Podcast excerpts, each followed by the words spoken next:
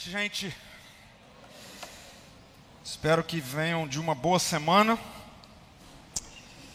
E é muito bom a gente poder estar aqui junto. É muito bom também, de alguma maneira, entrar em algumas casas. Que a presença de Jesus seja real também na sua casa, onde você estiver. É, vamos orar, quero orar mais uma vez. Jesus querido, obrigado porque tudo que cantamos reflete a tua glória, a tua beleza, a tua majestade, quem o Senhor é.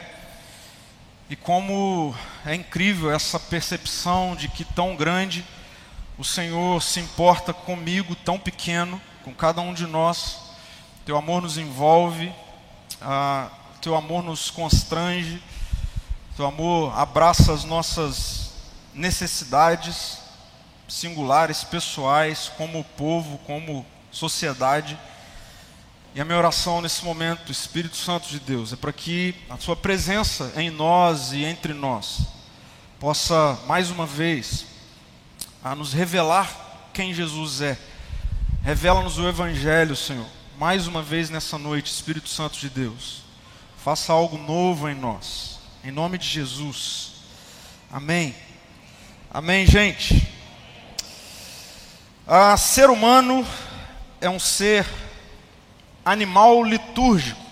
Ser humano é um ser animal litúrgico. Uma criatura cujos amores são moldados por nossa adoração. E a adoração não é algo opcional. A adoração se torna uma palavra do espectro religioso, mas na verdade a adoração é uma palavra do espectro humano. Todo ser humano adora. Por isso, o James Smith ele vai dizer que todo ser humano é um ser animal litúrgico. Ou seja, todo ser humano tem uma rotina, todo ser humano estabelece uma agenda, todo ser humano ah, tem uma dinâmica de vida, por que não dizer uma liturgia de vida? Amanhã você vai, ah, dependendo da sua agenda, acordar muito cedo, você vai tomar seu café, Há quem vai para a academia de manhã, vai correr na praia, você vai chegar, tomar seu banho, sua agenda está ali preparada para uma primeira reunião, ou para um primeiro atendimento, ou para uma primeira aula, enfim. Você tem uma liturgia de vida, eu tenho uma liturgia de vida, todos nós temos uma liturgia de vida. E os nossos amores são moldados por aquilo que nós adoramos.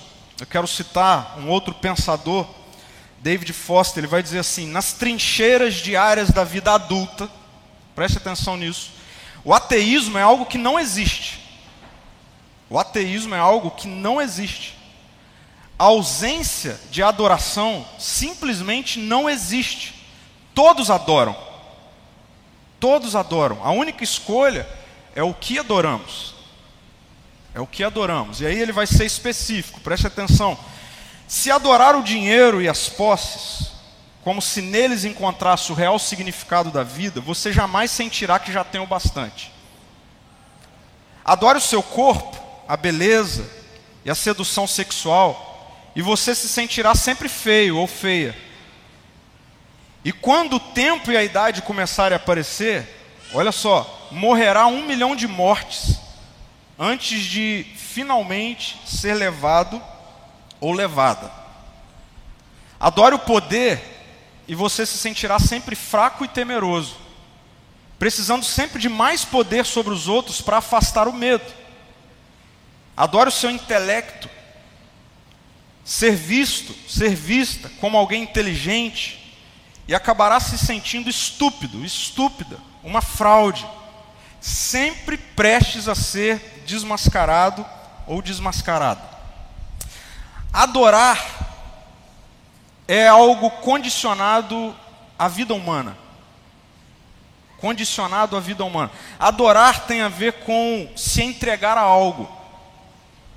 Ser devoto de algo. Mais uma vez, devoção se torna uma palavra de cunho ah, religioso e espiritual, mas na liturgia das nossas vidas nós devotamos a nossa vida a algo o tempo todo. Talvez o dinheiro, talvez o poder, talvez a beleza, talvez o intelecto. Nós, na liturgia de vida das nossas vidas, nós estamos constantemente adorando alguma coisa. Isso é ser humano. Isso não é ser religioso. Isso é ser humano. Agora, por que é tão importante nós pensarmos no que é que tem sido o nosso objeto da adoração? Ou de adoração. Por que, é tão importante a gente pensar como é a mensagem de hoje, finalizando essa série, Tempo de Recomeço? Nós começamos falando que todos nós estamos recomeçando algo, desde diariamente, diariamente é um recomeço, até grandes questões da vida. Há quem ah, pós-pandemia está recomeçando num novo trabalho, num novo empreendimento, numa nova cidade, numa nova igreja. Nós estamos recomeçando constantemente. E é muito importante a gente fechar essa série ah, pensando como é que anda a minha adoração. Nessa liturgia da minha vida diária, o que é que eu adoro? O que é que eu devoto? Ah, porque se nós não pensarmos nisso com cuidado, há uma grande chance de vivermos um ciclo de recomeço, ah, sempre voltando para o mesmo lugar. E o que está por trás disso pode ser uma não percepção de que nós adoramos algo errado. Nós devotamos a nossa vida, na liturgia da nossa história, do nosso dia a dia, a algo errado, equivocado. Por que é tão importante a gente pensar nisso? Porque a adoração impacta. Olha só, a adoração impacta pelo menos em três dimensões da nossa vida. Aquilo que você adora te molda. Você começa a ficar parecido com o que você adora. Se você adora o dinheiro, provavelmente você vai começar a ser alguém mesquinho, mesquinha, egoísta. Ah, se você adora a beleza, se você adora a sexualidade, se você adora o prazer, isso vai te moldar de alguma forma. Esse é o impacto da adoração. Aquilo que nós adoramos nos molda. Aquilo que nós adoramos é o nosso alimento. A adoração alimenta. Esse é o impacto da adoração. Ah, se você, mais uma vez, usando o exemplo do dinheiro, adora o dinheiro, é, é, essa é a percepção do seu coração e da sua mente, de que quanto mais você tem, mais satisfeito você vai ficar. Tem essa conotação de ser o seu alimento. Isso para todas as outras áreas já citadas aqui. O impacto da adoração tem a ver com aquilo que nos move. Você se move a partir daquilo que você adora. A nossa adoração nos move. Aquilo que nós adoramos nos move, nos impulsiona. Dependendo do que você adora, você vai tomar decisões para se mover. Então veja, parece-me que aquilo que nós adoramos a, molda a nossa identidade. Aquilo que nós adoramos, de certa forma, ocupa esse lugar de nutrição, de vitalidade. Né? Nós nos alimentamos por isso, não é verdade? O alimento tem isso, né? O alimento te vitaliza, dependendo do que você come, dependendo do que você adora, isso vai te dar uma medida de vitalidade. Por isso que tem muita gente que anda fraco, porque está adorando no lugar errado. Porque a adoração alimenta, vitaliza, tem esse aspecto nutritivo. Ou você vai estar forte ou fraco, dependendo do que você adora. E a adoração te direciona. Olha só, não negligencie isso. Você toma decisões constantemente de se mover para cá ou para lá, de ir mais distante ou mais perto, dependendo daquilo que você adora. E aí por isso que muita gente adorando equivocadamente vive cansado. Porque vive sendo direcionado para situações e circunstâncias que é como correr no deserto vendo uma miragem e você nunca chega naquilo que você está vendo. Esse é o impacto da adoração. Eu espero ter te convencido de que você é um adorador. Você é uma adoradora, sendo você um religioso ou não. Você adora todo dia. Todo dia eu adoro, nós adoramos, todo dia. Isso tem a ver com a liturgia da nossa vida. Nós estamos em constante adoração. Isso é ser humano, isso não é ser religioso. E é interessante porque Jesus ele, ele gosta de realinhar a nossa adoração.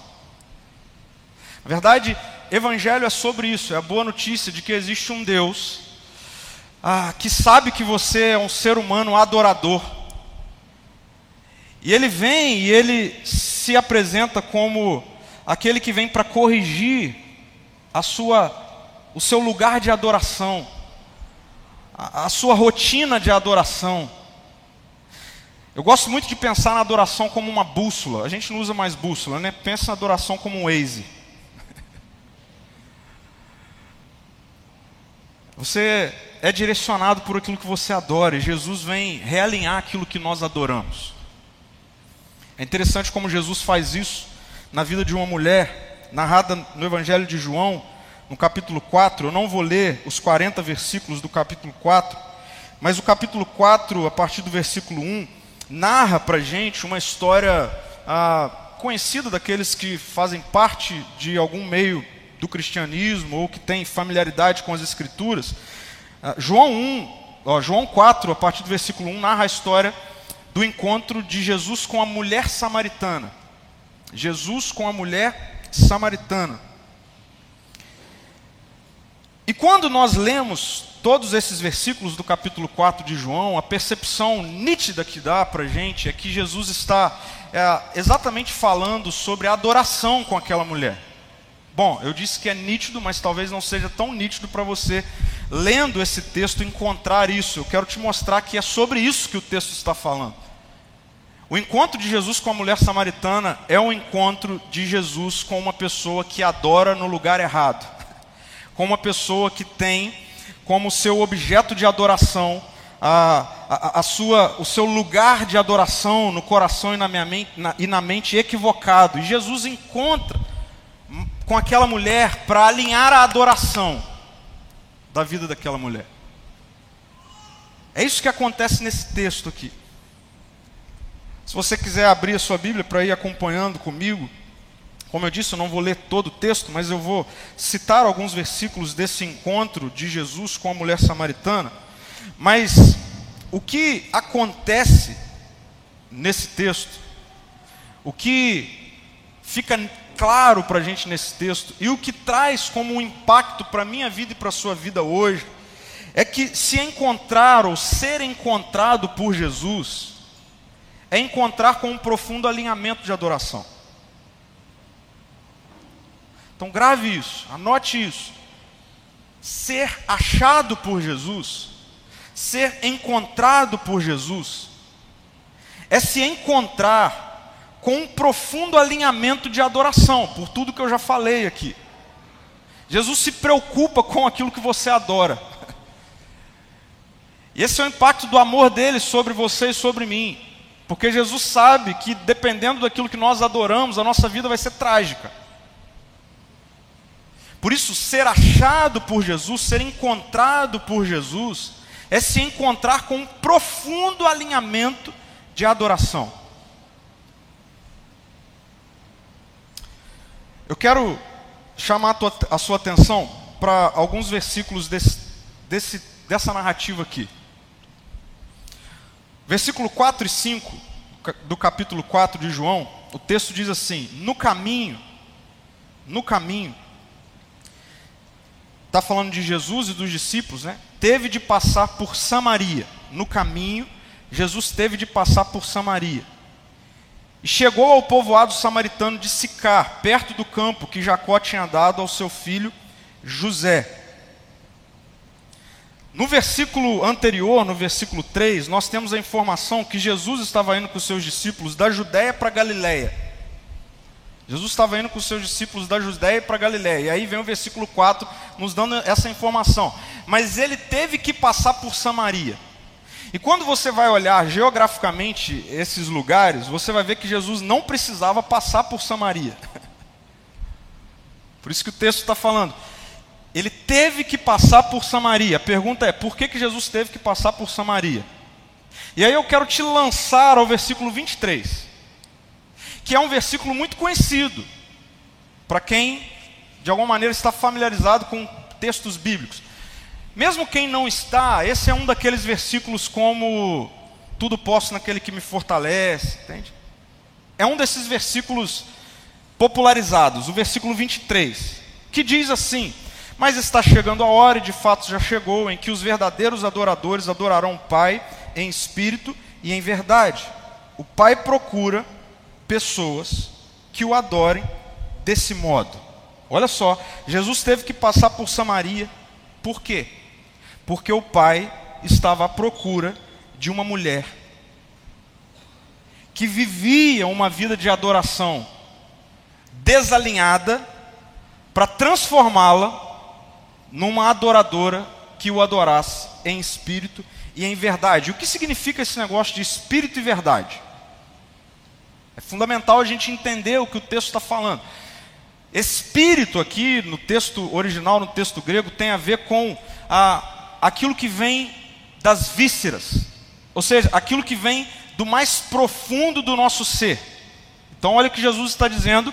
Jesus, o texto está dizendo que Deus, o Pai, está procurando pessoas que o adorem de dentro para fora, profundamente. Esse versículo não está falando do Espírito Santo, ok?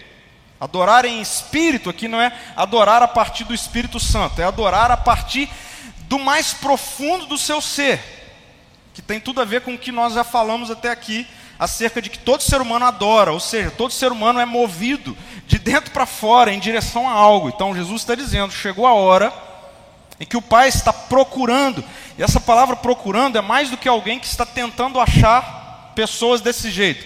Procurando tem a ver, o Pai está resgatando pessoas. Por isso, preste atenção: esse não é um texto sobre religiosidade. Porque a gente gosta de usar o versículo 23 e aplicar, por exemplo, a momentos de louvor. Não tem nada a ver com momentos de louvor. Essa mulher está sendo achada por Jesus no lugar da sua vergonha.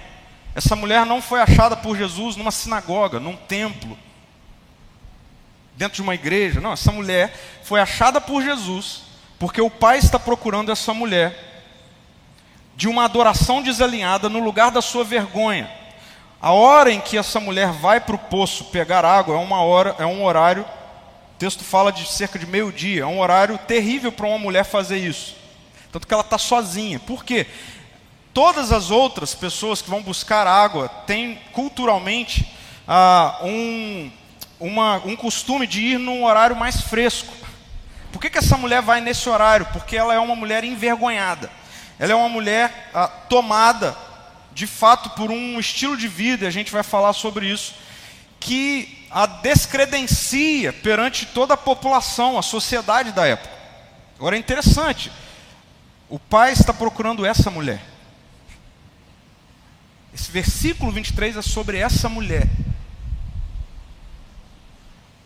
É sobre essa mulher envergonhada, essa mulher cheia de culpa, essa mulher que não tem nada para oferecer. Então, o espírito aqui nesse texto tem a ver com isso. Aquilo que te move no mais profundo do seu ser. E verdade tem a ver com aquilo que você comunica do lado de fora. Então, é o contrário de hipocrisia, essa verdade aqui. O que é hipocrisia? É você tentar viver algo que não está dentro. Que Deus está fazendo aqui é alinhando a adoração. Lembre-se disso. Então ele está fazendo, Jesus está se encontrando com a mulher para fazer dessa mulher alguém que adora de maneira toda desalinhada, sua vida é toda desalinhada, e a partir desse encontro, o que Jesus quer é que essa mulher adore o Pai em espírito e em verdade, ou seja, do mais profundo do seu ser, isso vai tomar a vida dela do lado de fora, ela vai ser transformada, ela vai mudar completamente. Bom, você que está me ouvindo hoje aqui, na sua casa, em outro horário, olha só, preste atenção nisso. Por favor, não perca, não perca o alinhamento de vida, de adoração que Deus quer fazer na sua vida nessa noite. Deus está à sua procura. Assim como Deus estava à procura daquela mulher, Deus está à sua procura. Deus não está à sua procura num lugar ou num ambiente religioso. Deus está à sua procura no lugar da sua vergonha. Deus está te procurando para alinhar a sua adoração, a minha adoração, para que adoremos ao Pai em espírito e em verdade. Chegou a hora, essa é a hora, esse é o momento. em que Deus está alinhando o meu coração e o seu coração, para que não continuemos adorando no lugar e no objeto errado, equivocado, mas a partir de um alinhamento de vida, eu e você desfrutemos de vida abundante, de vida boa, de vida satisfeita, de fato, verdadeiramente. Agora, nós precisamos começar mudando o nosso entendimento sobre esse texto. Okay? Talvez você já esteja vendo esse versículo 23 de outra forma. Então veja, ele não é um versículo para despertar em nós um estilo de vida religioso. Okay? Deus não está falando nesse texto sobre levantar a mão, sobre cantar, sobre ficar arrepiado, sobre chorar. Não é nada disso que esse texto está falando. Okay? Não é sobre isso. Agora, outra coisa que a gente precisa compreender desse texto é que ele não é uma orientação sobre como eu me esforço para ser um adorador em espírito e em verdade. Como é que eu posso me esforçar mais para adorar a Deus em espírito e em verdade? Não, não é sobre isso. Porque ele é a revelação de um Deus que está buscando isso. Um Deus que está buscando pessoas que o adorem em espírito e verdade. Ele que está fazendo isso, resgatando a minha vida, a sua vida, para esse alinhamento. E aí, gente, de maneira muito pontual, quando nós desenvolvemos a leitura nesse texto, nesse encontro, e isso chega até mim a você, olha só, preste atenção nisso. Quando Jesus se aproxima para um alinhamento de adoração, é isso que ele está fazendo com aquela mulher, é isso que ele está fazendo comigo e com você. Quando Jesus se aproxima para alinhar a nossa vida de adoração, porque todos nós somos adoradores pela essência humana, a nossa verdadeira adoração é revelada. Quando Jesus chega perto, a nossa verdadeira adoração, inevitavelmente, é revelada. Jesus começa a estabelecer um diálogo com aquela mulher. Num primeiro momento, esse diálogo ele é um pouco truncado, porque aquela mulher ela fica chocada com o fato de que um judeu está conversando com uma samaritana. Isso no contexto histórico, cultural, era impossível de acontecer. Ainda mais um homem com uma mulher. Então, no início desse encontro, a coisa é meio, é meio truncada, assim. A mulher começa a ficar desconfiada e ela começa, enfim, a ficar cheia de dúvida. Porque Jesus pede água para ela. Eles estão num poço, ela foi buscar água e Jesus pede água para ela. E aí, a partir disso, ela é tomada por dúvidas. Até chegar o momento em que Jesus começa a falar sobre uma água que mata a sede eterna uma água que ah, ela não vai mais precisar ficar procurando e buscando água, e ela entende que Jesus está falando de água naquele poço. Mas o que Jesus está fazendo é pegando aquele contexto e o momento, aproveitando aquilo ali para ilustrar o que tem sido a vida daquela mulher até aquele momento. E aí é interessante, porque a mulher diz assim: Por favor, Senhor, dê-me dessa água. Então Jesus disse para ela: ó, Eu tenho uma água que se você beber, você nunca mais vai sentir sede. Ela, a mulher está tendo que ir meio-dia buscar água, cheia de vergonha, sozinha. Ela diz, então me dá dessa água. Assim eu nunca mais terei sede, nem precisarei vir aqui para tirar água. E aí Jesus fala assim: vá buscar o seu marido. Vá buscar o seu marido. E a mulher responde: Eu não tenho marido. Eu não tenho marido. Agora preste atenção. Jesus, ele não está expondo aquela mulher. Jesus não está julgando aquela mulher. O que Jesus está fazendo é revelando o verdadeiro altar que está presente no coração e na vida daquela mulher. Porque quando Jesus se aproxima, inevitavelmente, os altares são revelados. Quando Jesus chega perto, a primeira coisa que acontece nesse alinhamento de adoração é que as fendas do caráter, elas se expandem. Elas ficam visíveis. À medida em que você se aproxima verdadeiramente de Jesus, do evangelho, de maneira vulnerável, de maneira consciente, medida em que a gente começa a chegar perto de Jesus, é inevitável, as fendas do nosso caráter elas começam a ficar visíveis. medida em que nós nos aproximamos de Jesus, os altares presentes no nosso coração e na nossa mente, eles sobressaem num primeiro momento. Começa a ter uma guerra. E essa mulher tem um altar no coração dela, na vida dela. O texto vai desenvolver nos mostrando que realmente essa mulher não tem marido, e Jesus vai responder dessa forma: é verdade, realmente você não tem marido, porque você já teve cinco, e o sexto com o qual você está não é seu marido. Então veja, Jesus não está expondo, julgando, nada disso. O que Jesus está fazendo é: está entendendo porque é que você fica com sede o tempo todo? É isso que Jesus está fazendo. Entendeu por que você sente sede o tempo todo? Porque a sua vida, a sua adoração, o altar da sua vida passa por esse aspecto da aceitação, da necessidade de um relacionamento amoroso. Agora veja, essa era a fenda na vida, no caráter daquela mulher. Quando nós começamos a nos aproximar de Jesus, é inevitável, talvez a fenda do nosso caráter, ou o altar que vai começar a aparecer, eu vou voltar nesse assunto, seja o dinheiro. E eu falo desse assunto porque eu tenho convicção de que, e Jesus já havia nos alertado sobre isso, de que um altar, um Deus presente na sociedade é mamon, é o dinheiro, é uma divindade. E se fosse esse o problema daquela mulher, Jesus ia falar da mesma forma. Está entendendo porque você está com sede o tempo todo? Jesus fala comigo com você. Você está entendendo porque você tem sede o tempo todo? Por que você vai num culto domingo e a sede não passa? Você ora, mas a sua sede não passa. Ah, o altar do seu coração, à medida em que nós chegamos perto de Jesus, para muitas pessoas começa a se revelar que é o poder.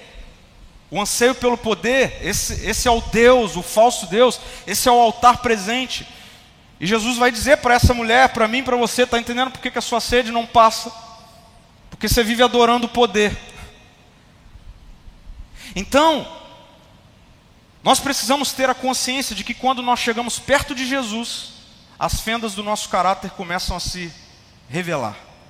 Os altares presentes no nosso coração se revelam. Quando essa mulher tem um encontro com Jesus naquele lugar, a primeira coisa que acontece é Jesus revela um falso Deus presente no coração daquela mulher, na história daquela mulher, na vida daquela mulher, que tem feito aquela mulher viver com sede o tempo todo. Jesus não está falando daquela água do poço, Jesus está falando da água viva, do Espírito, lembra? Daquele lugar visceral presente em mim, em você e naquela mulher, naquele lugar eterno dentro de todo ser humano. Por isso que a adoração não é sobre religião, é sobre ser humano. Existe eternidade dentro do ser humano. O problema é que nós vivemos muitas vezes tentando cobrir esse lugar que é eterno com coisas que são volúveis, passageiras, efêmeras, seja elas quais forem. Para muitos vai ser o sexo, para outros vai ser o dinheiro, para outros vai ser relacionamento amoroso, para outros vai ser poder, vai ser, enfim, intelecto, e a gente vai adorando essas coisas, deixando essas coisas conduzirem a nossa vida, e a percepção que dá ao final da semana é que eu estou morto de sede.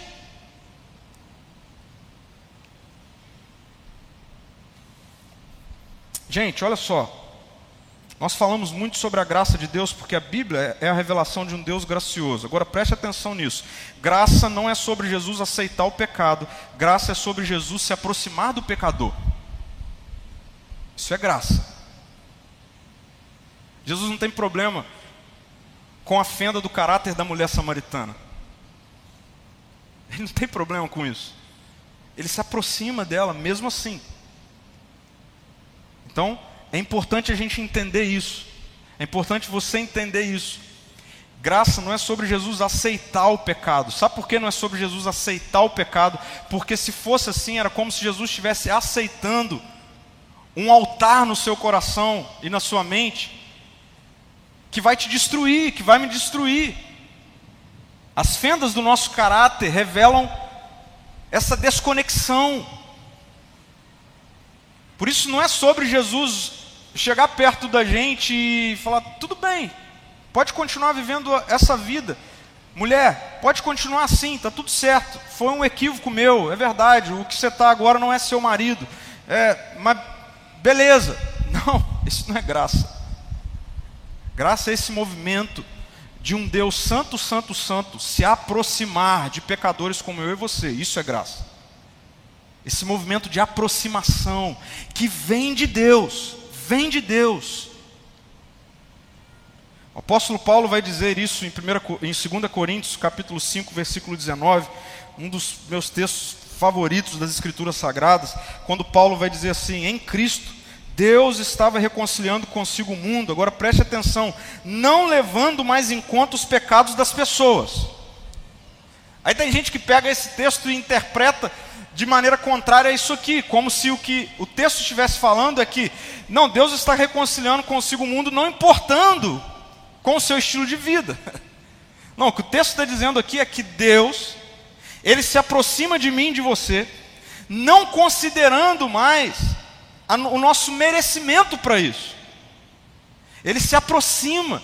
Deus está reconciliando consigo o mundo, não considerando qual é o tamanho da minha fraude ou da sua fraude, qual é o tamanho da minha fenda no caráter ou da sua fenda do caráter. Deus não olha isso, ele se aproxima, porque ele é gracioso. Agora, olha só o que vem antes disso. Versículo anterior a isso. É Paulo dizendo que todo aquele que está em Cristo se tornou uma nova criação. Então veja, todo aquele que está em Cristo se tornou uma nova criação. A velha vida acabou. Está vendo como Deus se importa sim com as nossas adorações desalinhadas? Ele se importa sim com isso. Ele se importa com o meu pecado, com o seu pecado. Ele se importa com fendas no caráter. Esse é o Deus amoroso e gracioso. Ele se importa. E sabe por que ele se importa? Porque ele me ama e te ama. Porque ele ama aquela mulher.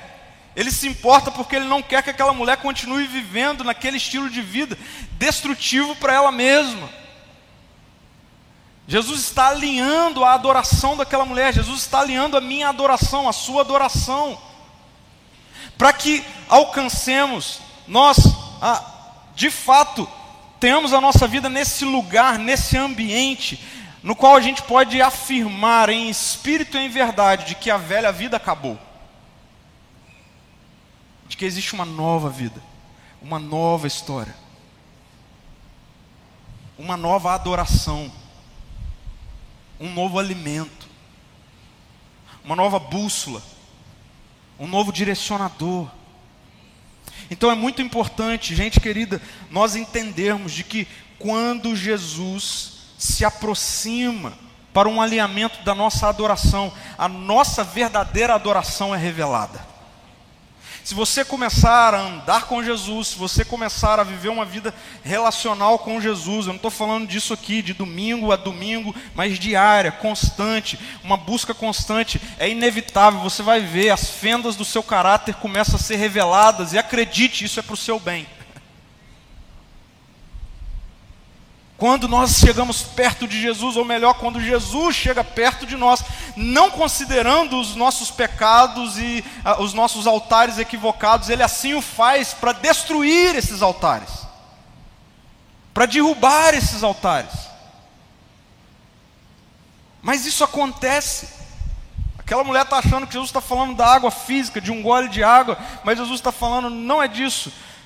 Não é isso que eu estou falando, eu estou dizendo que você, no seu estilo de vida, na sua adoração diária e constante, ah, você não percebe, mas o que está acontecendo é que você vive com sede o tempo todo. E é isso que Jesus faz comigo e com você. Então, por favor, com muita reverência, temor, consciência, eu queria que você olhasse nesse momento, em nome de Jesus, deixe o Espírito gerar isso em você, na sua mente no seu coração. Quais são os seus altares? Onde é que está a sua adoração? O que é que você adora? E para olhar o que é que você adora, olhe para amanhã, para segunda-feira, para sua rotina de vida. O que é que você adora diariamente? O que é que tem te moldado? Lembra aquilo que nós adoramos nos molda. O que é que está te moldando? O que é que está te, te alimentando? A nutrição da sua vida vem de onde? Vem da sua adoração. O que é que você está adorando? O que é que te move? O que é que te move amanhã levantar da cama, colocar seu celular para despertar cedo? O que é que está te movimentando, te direcionando?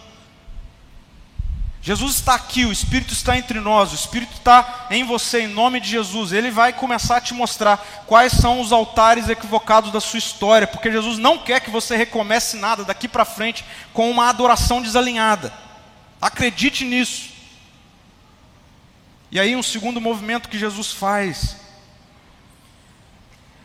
Quando Jesus se aproxima para um alinhamento de adoração, ele se revela, olha só, atenção nisso ele se revela como a totalidade dos nossos anseios mais profundos. E é sobre essa água que Jesus está falando com a mulher. Jesus está falando com aquela mulher assim: olha, essa coisa de você buscar matar sua sede, ou seja, você viver essa vida de adoração que passa por relacionamento amoroso, por aceitação, por sexualidade. Olha só, você está vendo, isso aí vai te dar sede o tempo todo. Assim como você tem que vir aqui pegar água todo dia, o tempo todo você vai sentir sede. E Jesus agora está falando: sou eu que você está procurando. Veja, Jesus responde para aquela mulher: quem bebe dessa água logo terá sede outra vez. Mas quem bebe da água que eu dou nunca mais terá sede, e ela se torna uma fonte que brota dentro dele e lhe dá a vida eterna. E lhe dá a vida eterna. Jesus ele está aproveitando aquele contexto para ilustrar para aquela mulher que a vida dela de contínua sede agora tem a oportunidade de ser saciada eternamente. E como que Jesus está fazendo isso apontando para ele? Jesus está dizendo: Ei, mulher, o que você busca a sua vida toda, a totalidade dos seus anseios, sou eu. Acredite, a totalidade dos seus anseios só pode ser satisfeito em Jesus. Porque isso tem a ver com a forma com a qual nós fomos criados. Gente, é interessante, eu estive sexta-feira e ontem em Curitiba lecionando não tem nada a ver com igreja, para uma turma de empresários, pessoas que ocupam altos cargos em grandes empresas. E a disciplina que eu leciono nesse curso é implicações sociais da espiritualidade. E eu não vou lá como pastor, mas eu vou lá como um seguidor de Jesus, né? E eu não preciso falar de Jesus abertamente assim. Eu só faço as pessoas pensarem onde elas estão ancorando a vida delas em que você acredita, em que você crê. E é muito interessante como as pessoas elas vão chegando num lugar filosófico, intelectual, no qual inevitavelmente ela precisa dizer: daqui para lá eu não sei. eu estou perdido, estou perdida. Então, quer você saiba disso ou não, tudo que você procura é achado em Jesus. Absolutamente tudo. Por quê? Porque Jesus é esse movimento de Deus de novamente estabelecer um relacionamento com a humanidade criada por Ele, na qual nesse relacionamento, tão somente nesse relacionamento, nós podemos ser satisfeitos. O que o pecado fez, Gênesis 3, o que a ruptura fez. Se você ler Gênesis 1 e 2, você vai ver que existe um relacionamento pleno e satisfeito do ser humano com a criação. E Deus criou a humanidade para viver assim, plenamente satisfeita. E essa satisfação não está na produtividade, não está naquilo que ela faz. Essa satisfação eterna, essa satisfação perfeita tem a ver com a forma com a qual a humanidade estabeleceria um relacionamento eterno com o Deus que a criou. O que o pecado faz é causar ruptura nisso. E aí, o que desconfigurou não é que nós deixamos de adorar, o que desconfigurou é que nós deixamos de compreender que toda a nossa sede, toda a nossa fome, toda a nossa busca está em Deus. E evangelho, boa notícia, boa notícia é tudo que você está buscando agora está diante de você. Essa é a boa notícia do evangelho. Tudo que você está buscando agora está diante de você. Jesus está falando para aquela mulher: Ei, mulher, tudo que você está buscando sou eu. Sou eu. Tudo que você está buscando está em Jesus. Acredite nisso, tudo que você está buscando está em Jesus. E é interessante porque, a partir do momento em que Jesus então desafia aquela mulher a se render a Ele, a beber dele, ou seja, a de ser alimentada, vitalizada por Ele. Jesus está dizendo: Eu sou o que você procura em todos os lugares. Jesus vai dizer assim: E se você fizer isso, aquele que faz isso, do seu interior, brota uma fonte. E aí a gente pega esse texto muitas vezes para falar de vida missional. Eu mesmo já falei desse texto assim várias vezes. Não, aquele que bebe de Jesus, do seu interior flui uma fonte, flui água. E aí a gente sempre linka essa coisa do jorrar, do transbordar para alguém próximo a nós. Ok, não está errado, dá para a gente fazer essa relação. Mas é muito mais do que isso. O que é que significa o que Jesus está falando para aquela mulher? Para aquela mulher. Porque veja, o que Jesus está respondendo é: eu preciso matar a sua sede. É sobre isso que Jesus está falando. Eu preciso alinhar a sua adoração, porque senão você vai viver desnutrida. Então eu estou te alinhando. E é nesse contexto que Jesus diz: aquela, aquele que bebe de mim, do seu interior flui, uma fonte a jorrar é colocada dentro de você. E aí pense na dinâmica de uma fonte que jorra. Olha só, uma fonte que jorra está sempre cheia. É ou não é? Uma fonte que jorra está sempre cheia. Se ela não estiver cheia, ela não jorra. Uma fonte a jorrar está sempre cheia. Uma fonte a jorrar está sempre nova. Não é água parada. Uma fonte a jorrar está sempre nova. Uma fonte a jorrar comunica vida. Está sempre vivo. Então veja, fonte a jorrar aqui nesse contexto não tem a ver com aquilo que a mulher vai fazer para outros, tem a ver com aquilo que Deus está fazendo para ela. Jesus está dizendo: Eu estou aqui, eu sou tudo que você procura, renda-se a mim, e do seu interior será colocado uma fonte a jorrar para te manter constantemente cheia, constantemente viva, constantemente nova. Isso tem a ver comigo e com você. De verdade. Eu acredito que o impacto do Evangelho, nesse alinhamento de adoração na minha vida e na sua vida, faz com que, independente como seja a sua semana, no seu trabalho, na faculdade, no seu relacionamento, enfim, independente como seja, você todo dia é uma fonte nova, viva, satisfeita, quando tudo que você tem é Jesus. Quando tudo que você tem é Jesus.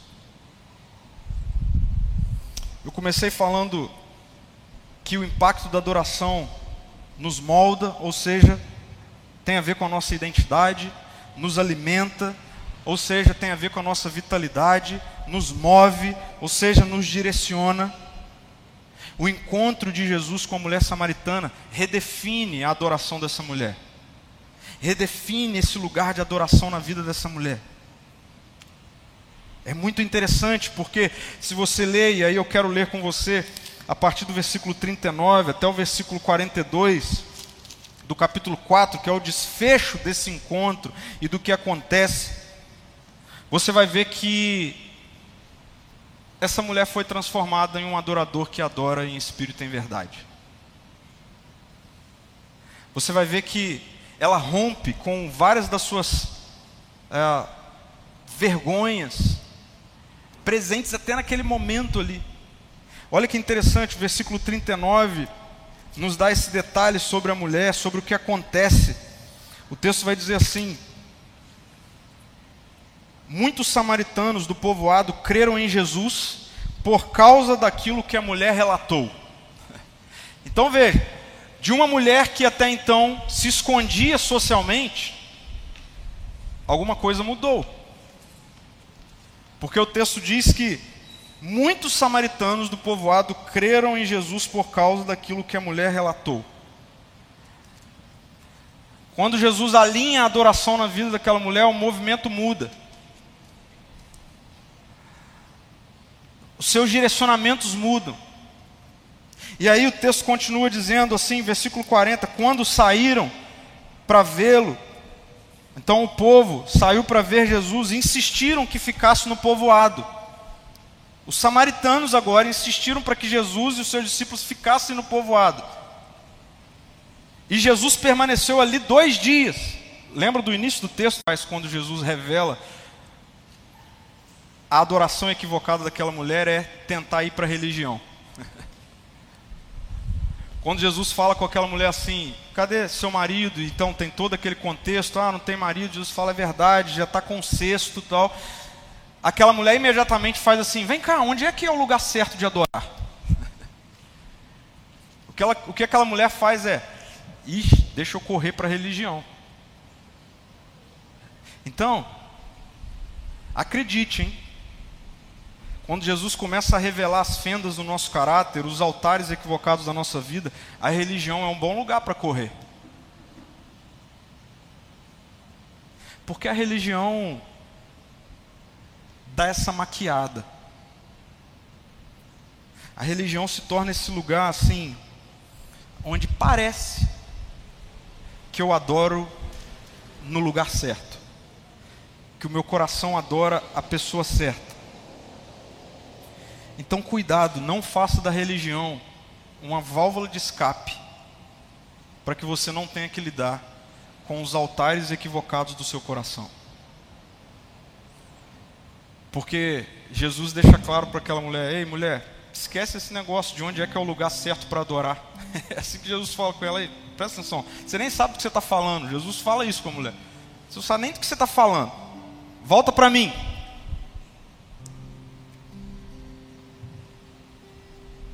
Então, assim, às vezes eu percebo que ambientes de religiosidade dão uma maquiada nos verdadeiros ídolos do nosso coração. E aí eu termino com uma afirmação. Olha só isso aqui, gente. Adoração não é um ritual, adoração é uma refeição. Agora, como nós invertemos isso, né? Porque nós falamos em música de adoração, momento de adoração, lugar de adoração. Mas adoração não é sobre fazer algo, é sobre se alimentar de algo. Isso que é adoração. Olha só, adorar não é se ajoelhar, adorar não é se ajoelhar Adorar não é levantar as mãos, adorar não é arrepiar, não é chorar, adorar não é fazer sinal da cruz, não, nada disso é adoração. Adorar é se alimentar. Então, o desafio para a minha vida e para a sua vida é de que não adianta você dizer que adora a Jesus, mas o alimento que está sob a mesa do seu coração e da sua mente for outro. Esse é o desafio. Não adianta eu dizer que eu adoro a Jesus, se amanhã o que me move é outra coisa e não é Jesus. Se amanhã o que me impulsiona, o que me molda, o que me alimenta é outra coisa. Não adianta. Você não adora Jesus. Simples assim, a consequência é que você vai continuar com sede e com fome. Por isso, Jesus está realinhando a minha e a sua adoração nessa noite. E esse realinhamento passa por essa convicção de que não se trata de um ritual, se trata de uma refeição. Jesus quer que Ele seja o seu e o meu alimento diário, Ele seja o meu e o seu lugar de matar a sede. É, é, essa é a verdadeira adoração, isso é adorar em espírito e em verdade. Adorar em espírito e verdade não é cantar bonito. Não é ter cara de adorador, porque esse negócio ficou até estranho, né? Existe. Aquele é um adorador, aquela é uma adoradora. Espera aí. Jesus está falando aqui é que o verdadeiro adorador, aquele que o adora em espírito e em verdade, é aquele que do seu interior, do mais profundo, do lugar do seu coração e da sua mente, só Jesus está. Esse é o adorador que eu adoro em espírito. E em verdade é de segunda a segunda. Onde você estiver, fazendo o que você estiver, a sua vida ela está sendo moldada pelo caráter de Jesus. A sua vitalidade vem da sua relação com Jesus. Os seus direcionamentos, a sua tomada de decisão vem daquilo que Jesus é em você. Isso é um adorador que adora em espírito e em verdade. Preste atenção. Adorar em espírito e em verdade não tem a ver com a gente alimentar Deus. Tem a ver com nós sermos verdadeiramente alimentados.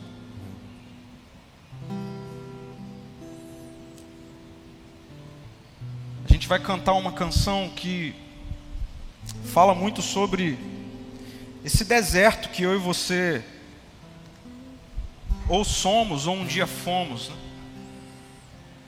Todos nós já ocupamos esse lugar de sequidão na nossa vida. E se você está adorando equivocadamente, provavelmente você chega aqui nessa noite assim, árido, seco,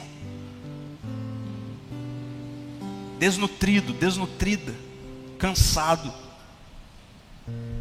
A boa notícia é que o que Jesus oferece, Ele é, é Ele. Ele é. A gente vai participar da mesa do Senhor, comer do pão, beber do cálice. É esse memorial de que o nosso alimento, a nossa água, vem dele.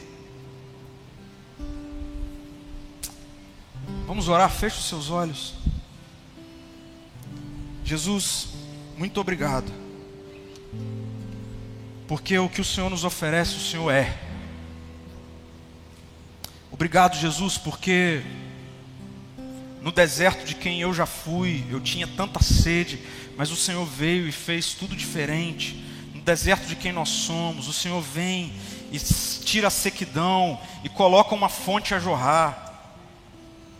Obrigado, Senhor, porque o Senhor de fato vê os nossos pecados ocultos, aqueles altares que nós escondemos no fundo do nosso próprio coração, e quando o Senhor chega perto, o Senhor começa a revelar esses altares e o Senhor revela esses altares oferecendo o Senhor mesmo. Deus, que os nossos recomeços sejam sempre a partir do Senhor.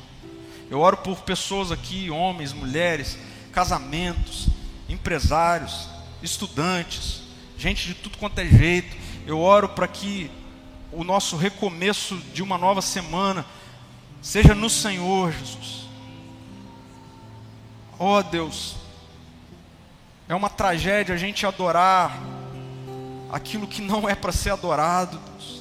É, é uma tragédia a gente começar a fazer sacrifícios por falsos deuses, uma idolatria presente na nossa sociedade.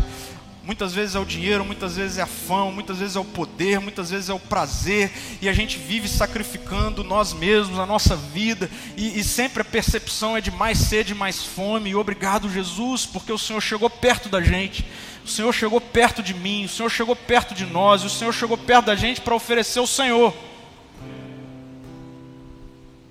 Nós chamamos, Senhor.